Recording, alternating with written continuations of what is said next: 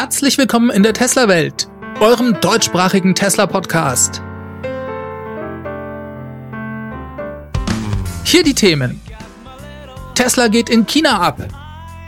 Radar war gestern und fertig Supercharger.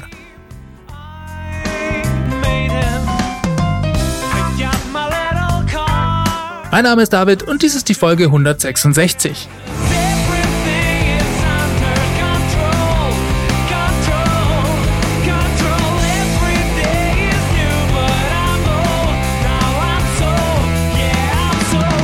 Hallo zusammen, ich begrüße euch. Schön, dass ihr eingeschaltet habt und wieder mit dabei seid. Es gibt schon wieder jede Menge Neues zu berichten. Fangen wir mal bei mir persönlich an. Vielleicht ist es euch schon ins Auge gesprungen, ich habe ein neues Logo für den Tesla Welt Podcast. Das ist was, das wollte ich schon seit langem mal in Angriff nehmen. Bisher hatte ich ja eigentlich kein Logo, sondern nur das Foto vom Tesla Roadster im Orbit vor unserem schönen Planeten. Als ich den Podcast im März 2018 gestartet habe, da war dieses Bild brandaktuell. Das war quasi ganz frisch, denn nur wenige Wochen vorher hatte SpaceX den Roadster ins All geschossen. Ich habe damals nach einem passenden Namen für den Podcast gesucht und als Tesla-Welt dann feststand, hat dieses Foto für mich einfach gepasst. Ein Tesla, der vor der Welt schwebt. Fand ich damals klasse. Inzwischen ist dieses Bild aber, naja, sagen wir, etwas antiquiert und ein Logo ist es ja eigentlich auch nicht so streng genommen. Daher sollte was Neues her. Ich hoffe, es gefällt euch. Ich muss sagen, ich bin schwer begeistert. Ruhm und Ehre geht an dieser Stelle an meinen alten Studienfreund Stefan. Der ist professioneller Designer und hat hier mal wieder einen grandiosen Job gemacht. Vielen Dank, lieber Stefan, an dich an dieser Stelle. Da werde ich gleich auch mal ein bisschen Werbung für Stefans Medienagentur machen. Die heißt Additive. Die Jungs sitzen in Würzburg. Einen Link auf die Webseite findet ihr unten in der Beschreibung. Falls ihr mal Designs für Anzeigen, Imagebroschüren, Logos, aber auch 3D-Visualisierung, Web, Mobile Web Apps oder auch einfach nur Beratung in dem Bereich braucht, kann ich euch die Jungs von Additive definitiv empfehlen. Die haben es echt drauf. Ich finde, das sieht man sehr schön an meinem neuen Logo. Damit jetzt aber genug, auch wenn ich echt verliebt bin. Wir schauen uns mal die News bei Tesla diese Woche an. Denn die Lieferzahlen von Tesla im März in China sind inzwischen bekannt. Ich habe ja letzte Woche schon kurz erwähnt, dass bei dem spektakulären Q1-Ergebnis die Skalierung der Produktion in China mit Sicherheit eine große Rolle gespielt hat. Jetzt sind die Zahlen da. Die kommen in China nicht direkt von Tesla, sondern von der China Passenger Car Association. Die veröffentlichen Zulassungszahlen bzw. Versicherungsanmeldungen von Neufahrzeugen. Tesla hat im März in China 35.478 Autos geliefert. Fast doppelt so viele wie im Monat Februar. Da waren es nämlich 18.318 Stück. Das ist schon bombastisch. Und das zeigt auch, wie gut Tesla mit der Model 3 und Model Y Skalierung klarkommt. Zum Model Y habe ich für euch auch noch die einzelnen Zahlen. Im Januar hat Tesla mit der Produktion dort angefangen. Da waren es knapp über 1600 Stück. Im Februar dann bereits 4630 und im März konnte Tesla bereits 10.151 Model Y liefern. Also von 0 auf über 10.000 Stück in nur drei Monaten. Das kann sich sehen lassen.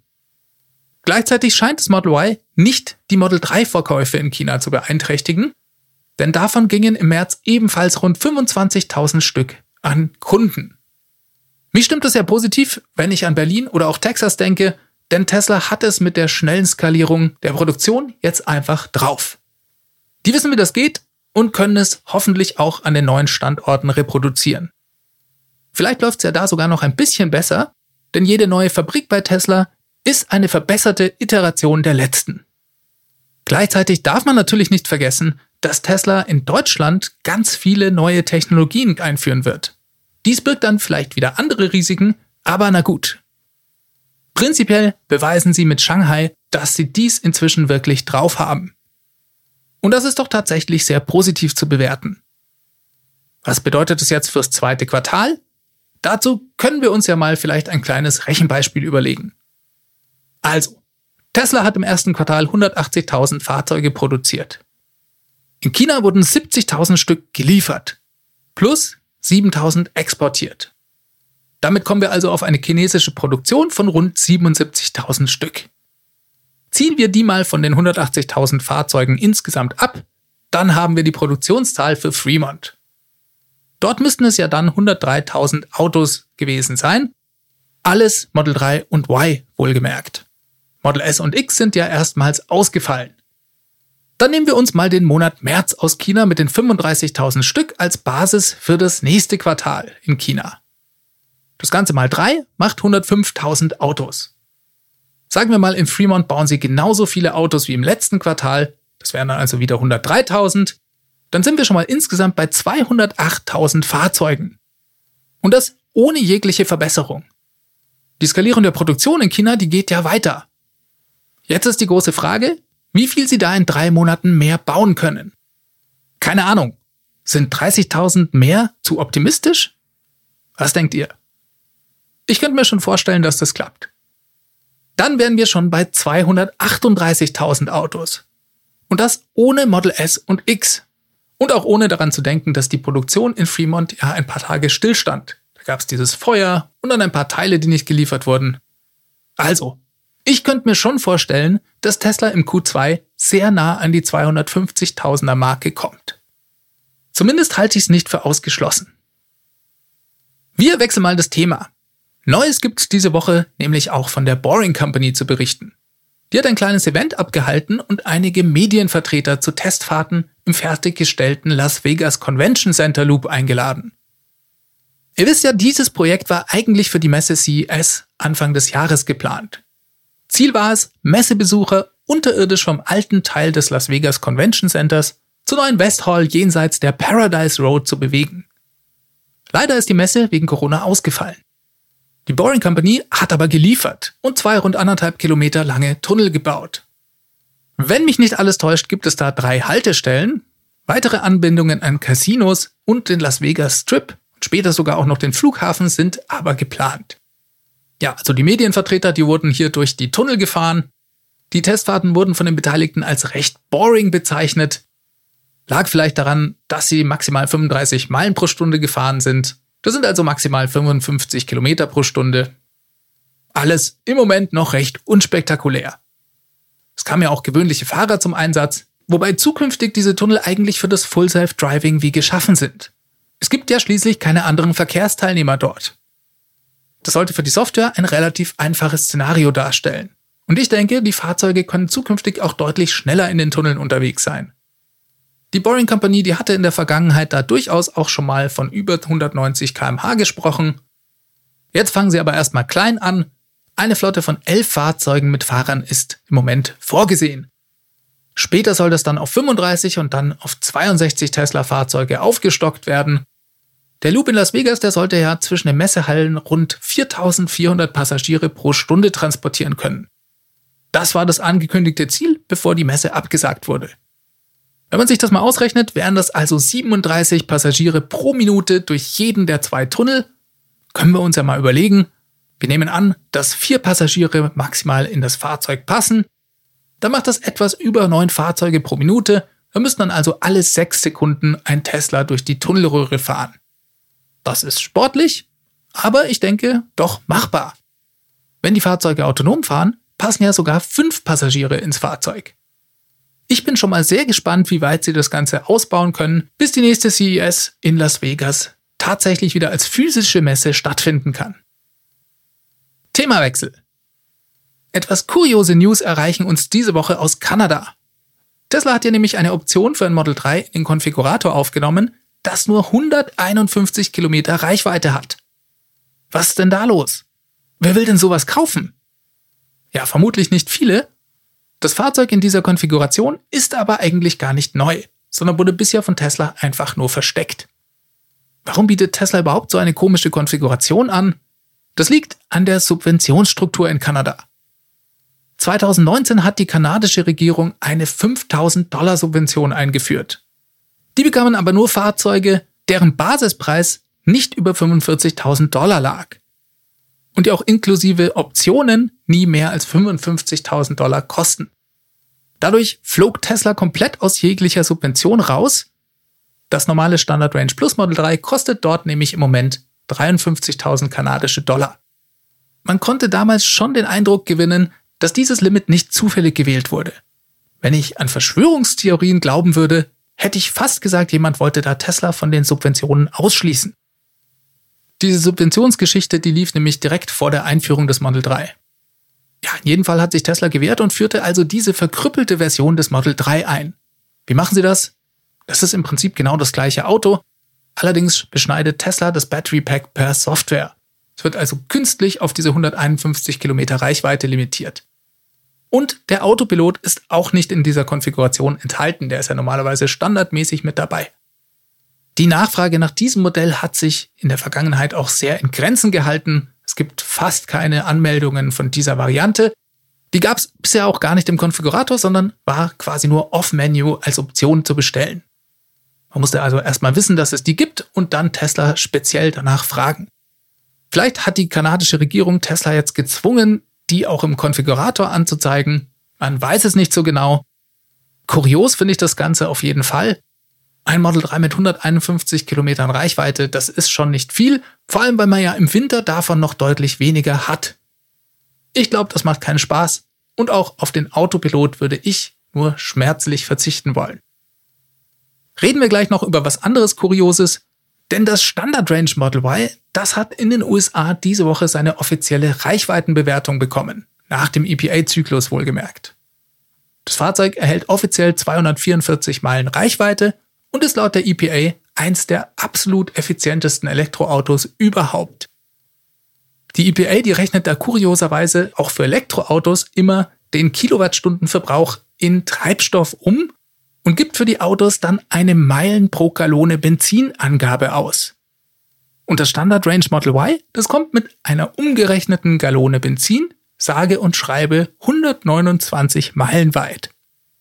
Zum Vergleich, die Long Range Variante, die liegt bei 125 Meilen und das Performance Model Y bei 111 Meilen. Es tut mir leid, aber ich muss immer grinsen, wenn ich das schon lese. Schon allein das ist total kurios. Ja, und dann kommt ja noch dazu, dass es das Standard Range Model Y offiziell auch nur noch als Off-Menu-Option gibt. Ihr erinnert euch, Tesla hatte die nach nur einem Monat überraschend aus dem Konfigurator gelöscht. Wie es für diese Variante weitergeht, das ist weiter unklar. Ich vermute leider, dass das Standard Range Model Y bald eingestellt wird. Reden wir mal über eine der vielen Preisänderungen beim Model 3. Über manche habe ich in den letzten Wochen schon gar nicht mehr berichtet, vor allem nicht, wenn die nur in den USA aufgetreten sind. Aber diesmal betrifft es uns auch hier in Deutschland. Tesla hat in den vergangenen Wochen immer mal wieder die Preise etwas geändert, vor allem wie gesagt in den USA. Wir sind hierzulande davon weitgehend verschont geblieben. Diesmal ist es anders. Auch uns trifft diese Preiserhöhung. Allerdings gibt's die nicht auf die Fahrzeuge selbst, sondern nur auf einige der Optionen. Bei den Farben hat sich nämlich was geändert. Blau und Midnight Silver sind jetzt 150 Euro teurer geworden. Bei Rot sind es immerhin 100 Euro mehr. Ebenfalls teurer sind die 19 Zoll Sportfelgen. Da ging es um 100 Euro rauf. Und der weiße Innenraum kostet ab jetzt 150 Euro mehr. Ihr seht schon, es ist nicht ganz so dramatisch. Maximal legt man also 400 Euro obendrauf. Zum Beispiel für ein blaues Model 3 mit Sportfelgen und weißer Innenausstattung. In den USA haben sie sogar noch ein paar andere kleine Dinge geändert. Die erspare ich euch aber jetzt, denn das ist ja für uns erstmal nicht relevant. Dann hat Tesla diese Woche eine recht interessante Aktion gestartet. Die sorgte gleich mal wieder für deftiges Medienecho Tesla schreibt einen Brandbrief und fällt seinen Göttern in der deutschen Politik in den Rücken und ähnliches war da zu lesen. Was war passiert? Tesla hat sich tatsächlich beschwert. Darüber, dass es 16 Monate nach Antragstellung immer noch keinerlei Zeitplan für die Erteilung einer endgültigen Genehmigung in Grünheide gebe. Interessant war die Form, wie sie das getan haben. Das Ganze war nämlich Teil einer zehnseitigen Stellungnahme zu einem Gerichtsverfahren, das die deutsche Umwelthilfe gerade gegen die Bundesrepublik führt. Die deutsche Umwelthilfe, die versucht gerade gerichtlich zu erzwingen, dass die Bundesregierung ein Programm aufstellen muss, um das nationale Klimaschutzziel 2030 doch noch zu erreichen. Und da hat sich Tesla eingemischt und eine Stellungnahme als Amicus Curiae eingereicht. Die Lateiner unter euch, die wissen vielleicht, Amicus Curiae, das heißt Freund des Gerichts. Das habe ich vorher auch noch nie gehört. Das ist etwas, was im amerikanischen Recht wohl üblich ist. Tesla sagt, es sei im Interesse des Verfahrens, hier seine eigenen Erfahrungen zu teilen. Für das Gerichtsverfahren selbst hat das wohl keinerlei Auswirkungen. Bei uns zu Lande gibt's dieses Auftreten als Freund des Gerichts nicht offiziell, das ist einfach nicht vorgesehen. Die deutsche Umwelthilfe war, glaube ich, auch etwas überrascht. Man habe Teslas Äußerungen mit Interesse zur Kenntnis genommen, war da zu lesen. Herr Resch von der deutschen Umwelthilfe hat das Schreiben dann jedoch begrüßt und es auch als hilfreich bezeichnet. Was hat Tesla da alles geschrieben? Ich habe mir das für euch durchgelesen. Im Prinzip sagt Tesla, das, was wir gerade in Deutschland erleben, ist ein gutes Beispiel und für das Verfahren der deutschen Umwelthilfe relevant. Teslas Mission sei es, die globale Energie- und Verkehrswende zu beschleunigen, die maßgeblich zur Bekämpfung des Klimawandels beiträgt. Ein Eckpfeiler dafür ist die Fabrik in Brandenburg. Ziel sei es, dort zunächst, das ist ein wichtiges Wort, 500.000 E-Autos jährlich zu bauen. Zitat, bei dieser Produktionskapazität werden jedes Jahr etwa 15 Millionen Tonnen CO2-Emissionen auf Europas Straßen vermieden werden. Daher würde eine Verzögerung von nur einem Monat bei der Genehmigung der Gigafactory Berlin-Brandenburg für den Betrieb und die Produktion von Elektrofahrzeugen zu über einer Million Tonnen zusätzlicher CO2-Emissionen führen. Also, ein Monat Verzögerung, eine Million Tonnen zusätzliche CO2-Emissionen. Die Beseitigung unnötiger Verzögerungen und die Beschleunigung der endgültigen Genehmigungsentscheidung wird daher dazu beitragen, dass Deutschland seine Ziele, wie sie im Bundesklimaschutzgesetz festgelegt sind, erreichen kann. Darum schreibt Tessa also diesen Brief. Dann argumentieren sie weiter. Deutschland ist ein weltweiter Vorreiter bei der Energiewende und seit kurzem auch bei der Förderung von Elektrofahrzeugen. Die Erkenntnis allein, dass diese Dinge helfen, reicht aber nicht. Alles hänge vom Aufbau der Infrastruktur und der Produktionsanlagen dazu ab, um die Ziele zu erreichen. Teslas schneller Bau der Fabrik in Grünheide sei nicht ambitioniert, sondern schlichtweg notwendig. Daher sollten solche Projekte mit einer ähnlichen oder noch höheren Dringlichkeit und einem engen Zeitplan umgesetzt werden. Dann kommt die eigentliche Kritik. Ich habe ein Zitat für euch. Der deutsche Genehmigungsrahmen für Industrie- und Infrastrukturprojekte sowie die Raumplanung steht im direkten Gegensatz zu der für die Bekämpfung des Klimawandels notwendigen Dringlichkeit der Planung und Realisierung solcher Projekte, schrieb Tesla. Die Genehmigungsverfahren, die hätten sich seit Jahrzehnten nicht groß verändert. Das eklatanteste Problem sei, dass in aktuellen Verfahren und Gesetzen Projekte, die den Klimawandel bekämpften und solche, die ihn beschleunigten, gleich behandelt würden. Grund sei, dass dabei weder die globalen noch die überregionalen Umweltauswirkungen eines Projekts in Betracht gezogen würden. Wenn der Bau der Fabrik in Grünheide manchen Beobachtern vielleicht schnell erscheine, dann liege das vor allem daran, dass Tesla wie kein anderes Unternehmen bereit sei, finanzielle Risiken einzugehen und alles nur mit vorläufigen Genehmigungen zu bauen. Auf eigenes Risiko sozusagen. Viele andere Unternehmen, gerade die der öffentlichen Hand, die könnten das gar nicht tun. Tesla ist der Meinung, es gebe hier einen besseren Weg. Als Lösungsvorschlag hat Tesla dann einen 10-Punkte-Plan aufgeführt. Als Vorschlag, wie Deutschland in Zukunft seine Genehmigungsfahren verbessern könnte. Vor allem geht es darum, nachhaltige Projekte bevorzugt zu beschleunigen. Es sollen aber auch indirekte Auswirkungen auf die Umwelt zukünftig mehr Berücksichtigung finden. Denn aktuell würden positive Projekte verhindert, weil oft auf regional beschränkte kleine Auswirkungen besonders geachtet würde. Ich lese euch jetzt nicht alle zehn Punkte vor. Wer will, kann sich die im Originalbrief durchlesen. Den Link dazu findet ihr unten in der Beschreibung. Ja, das ist ein interessanter Weg, den Tesla hier gewählt hat. Und ihr seht, das ist überhaupt kein Brandbrief und Tesla fällt auch nicht irgendwelchen verbündeten Politikern in den Rücken. Lest euch das mal durch. Ich fand es einen konstruktiven Beitrag. Und ich glaube, der hat auch seine Wirkung nicht verfehlt. Zumindest hat es eine neue Diskussion in der Wirtschaft und der Politik angestoßen. Und ich bin ehrlich gesagt relativ zuversichtlich, dass Tesla auch die endgültige Genehmigung bald bekommen wird. Dieses Schreiben hat vermutlich darauf keinen Einfluss, aber ich denke, es waren einige gerechtfertigte Kritikpunkte dabei und ich finde es gut, dass wir in Deutschland darüber diskutieren und den Handlungsbedarf erkennen. Die Hütte steht nämlich, was das Klima angeht, in Flammen und wir müssen was tun. So, wir wechseln nochmal das Thema und kommen zu ein paar sehr interessanten Tweets von Elon diese Woche. Es ging wieder mal um die nächste Version der FSD Beta Software. Elon schrieb, wir sind mit der Version 9 der FSD Beta fast fertig.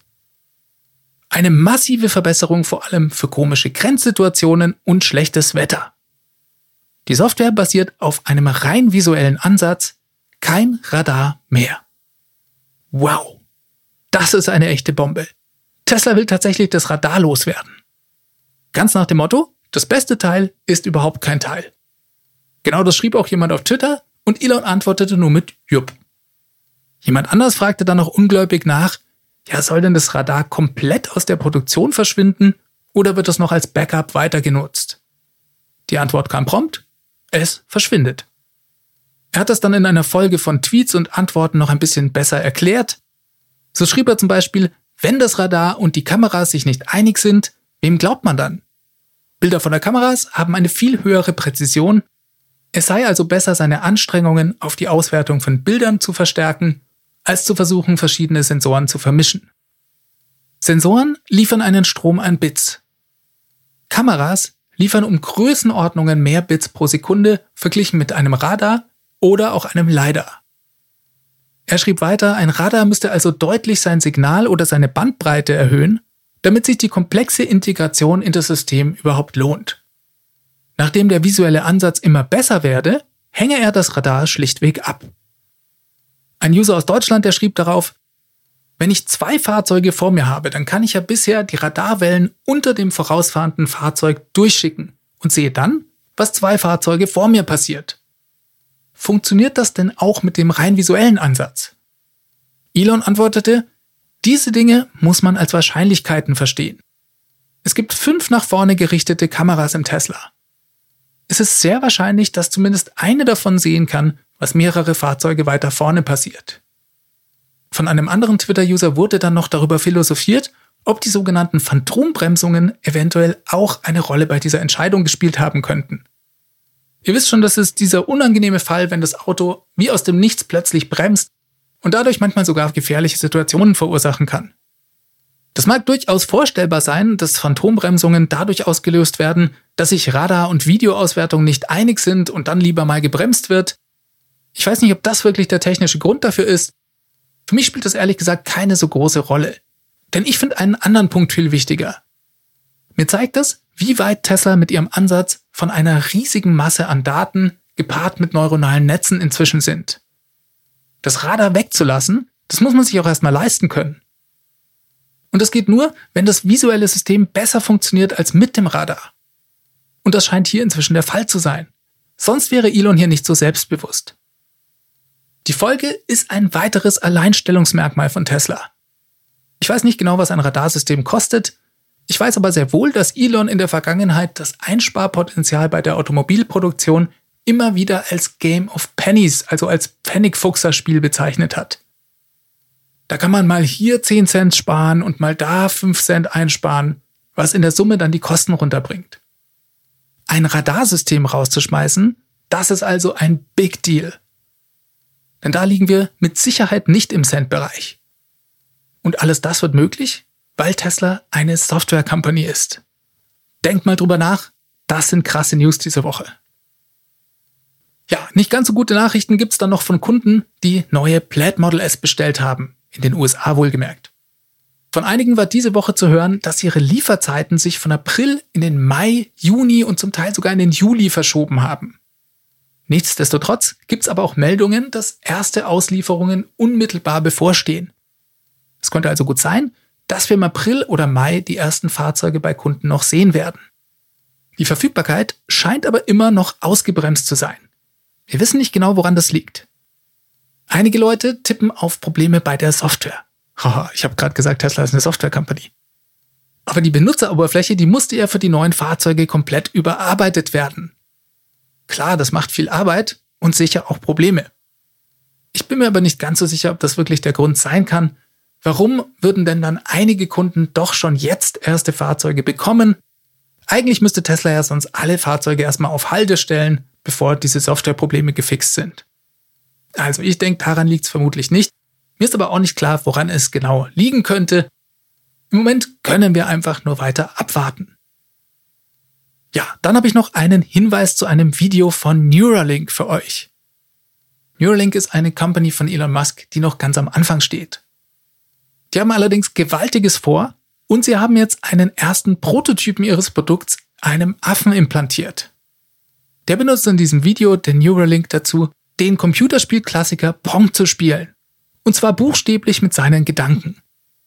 Das Video ist echt der Hammer und ihr müsst es euch auf jeden Fall selbst anschauen. Link dazu gibt's unten in der Beschreibung. Wie kann man das am besten kurz erklären? Neuralink ist ein Implantat, das dem Affen in die Schädeldecke implantiert wurde, mit Verdrahtungen in sein Gehirn. Damit werden seine Gehirnströme angeschaut und ohne Kabel nach draußen gesendet. Wenn der Affe zum Beispiel mit dem Joystick das Computerspiel spielt, dann kann man anhand der gesendeten Daten lernen, welche Gehirnströme für rechts, links, oben, unten und so weiter stehen. Damit wurde dann eine Software trainiert und im zweiten Schritt haben sie den Joystick dann einfach ausgesteckt. Das Computerspiel wurde dann nur noch über die Daten aus dem Neuralink gesteuert. Dafür hat also weiter die Bewegung mit dem Joystick gemacht, gesteuert wurde das Computerspiel aber nicht mehr damit, sondern lediglich mit den Daten, die gleichzeitig über Neuralink aus dem Gehirn des Affen kamen. Das Ganze funktionierte dann aber auch komplett ohne den Joystick. Der Affe hat also gelernt, dass er allein mit seinen Gedanken das Computerspiel spielen konnte. Und das ist schon der Hammer. Also die Idee, Computer mit Gehirnströmen zu steuern, die ist ja nicht neu. Das wurde bereits in der Vergangenheit in verschiedenen Experimenten mal gemacht. Hat auch geklappt. Neu ist aber das Ausmaß und die Miniaturisierung. Und hier kann man heute schon Neuralink als bahnbrechend bezeichnen, obwohl sie ja noch ganz am Anfang stehen. Elon schrieb dazu auf Twitter, Neuralink wird es jemandem mit einer Lähmung ermöglichen, sein Smartphone schneller zu bedienen als jemand mit Fingern. Spätere Versionen werden dann Signale von Neuralinks im Gehirn zu anderen Sensorneuronenclustern im Körper senden, um zum Beispiel gelähmte Menschen wieder laufen lassen zu können. Das Gerät wird bündig mit der Schädeldecke implantiert und kann drahtlos geladen werden, sodass man von außen völlig normal ausschaut und sich auch völlig normal fühlt. Hammerkrass! Schaut euch bitte das Video an, kann ich nur empfehlen. So, dann habe ich noch eine ganz kurze Nicht-Tesla-Meldung. Dies aber durchaus auch relevant für Tesla. Am Power Day von VW, da haben wir ja bereits gehört, dass VW seine Autos als eine Art große Powerbank vermarkten wird. Jetzt haben sie dazu nochmal eine genauere Zeitangabe gemacht. Die kam von Thomas Ulbrich, das ist der Entwicklungsvorstand bei VW. Der sagte dem Handelsblatt, dass schon ab nächstes Jahr alle Elektrofahrzeuge auf Basis der MEB-Plattform bidirektionales Laden können werden. Das betrifft die Marken VW, Audi, Skoda und Seat Cupra. Ich finde das eine super spannende Ankündigung. Denn Tesla hatte sich bisher da immer ein bisschen geziert. Ich könnte mir aber vorstellen, dass sie das ebenfalls nochmal in Erwägung ziehen werden. VW bietet das systematisch den Kunden jetzt als Mehrwert an. Vielleicht ist das ja bei Tesla schon heimlich geplant. Fürs Model Y aus Berlin war, soweit ich mich erinnere, bereits von Diensten im Zusammenhang mit dem Stromnetz die Rede. Ich kann mir gut vorstellen, dass Tesla das jetzt spätestens nach der VW-Ankündigung sich nochmal überlegt. Die letzte Nachricht, die ich für euch habe, betrifft das Tesla Supercharger-Netzwerk. Auf Reddit ist da eine Story von verschiedenen Usern zu lesen gewesen. Tesla hat in Utah einen neuen Supercharger aufgebaut, und zwar in einer neuen Bauweise. Das ist das Interessante daran. Dabei setzt Tesla auf präfabrizierte Supercharger. Das heißt, die werden komplett zusammengesetzt, inklusive Betonsockel angeliefert und können dadurch auch viel schneller in Betrieb genommen werden. Das erinnert ein bisschen an diese temporären Supercharger, die Tesla in der Vergangenheit auch schon benutzt hat.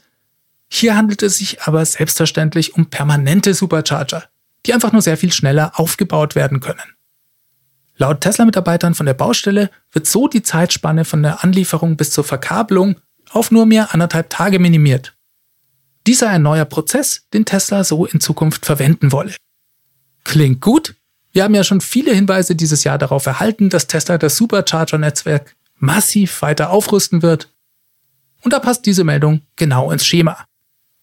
Damit verabschiede ich mich von euch. Diese Sendung wurde freundlicherweise vom Tesla Owners Club Helvetia, dem jungen und Initiativen Tesla Club aus der Schweiz und dem TFF, dem Tesla Fahrer und Freunde e.V. unterstützt. Beide Clubs sind Herausgeber des T&E Magazins. Das Podcast Mastering kommt von promoton.ch. Ja, ich hoffe, es hat euch gefallen. Wenn euch mein neues Logo gefällt, schreibt mir eine E-Mail. feedback.testerwelt.de ist die Adresse. Ihr könnt auch die Testerwelt Hotline anrufen. Das ist die 0211 9763 2363. Ja, und wenn euch gefällt, was ich hier mache, dann könnt ihr den Podcast auch gerne unterstützen. Dazu könnt ihr euch gerne mal meine Crowdfunding-Plattform anschauen. Das funktioniert so ein bisschen wie Patreon. Findet ihr auf www.teslawelt.de. Funktioniert natürlich auch mit PayPal und der E-Mail-Adresse. Dann ist auch super, wenn ihr den Podcast bewertet in eurer Podcast-App. Das geht eigentlich ganz einfach. Könnt ihr mir gerne einen Satz dazu schreiben, das lese ich mir sehr gern durch. Das motiviert mich auch tatsächlich zum Weitermachen. Und andere finden den Podcast dadurch leichter. Ja, und wenn ihr euch gerade einen Tesla bestellt, dann gibt es natürlich 1500 Kilometer freies Supercharging, wenn ihr meinen Referral-Code benutzt. Der Link dazu lautet ts.la slash david63148. Damit entlasse ich euch diese Woche. Bleibt bitte alle weiter gesund. Wir hören uns nächsten Mittwoch wieder. Macht es ganz gut. Bis dahin. Ciao, ciao.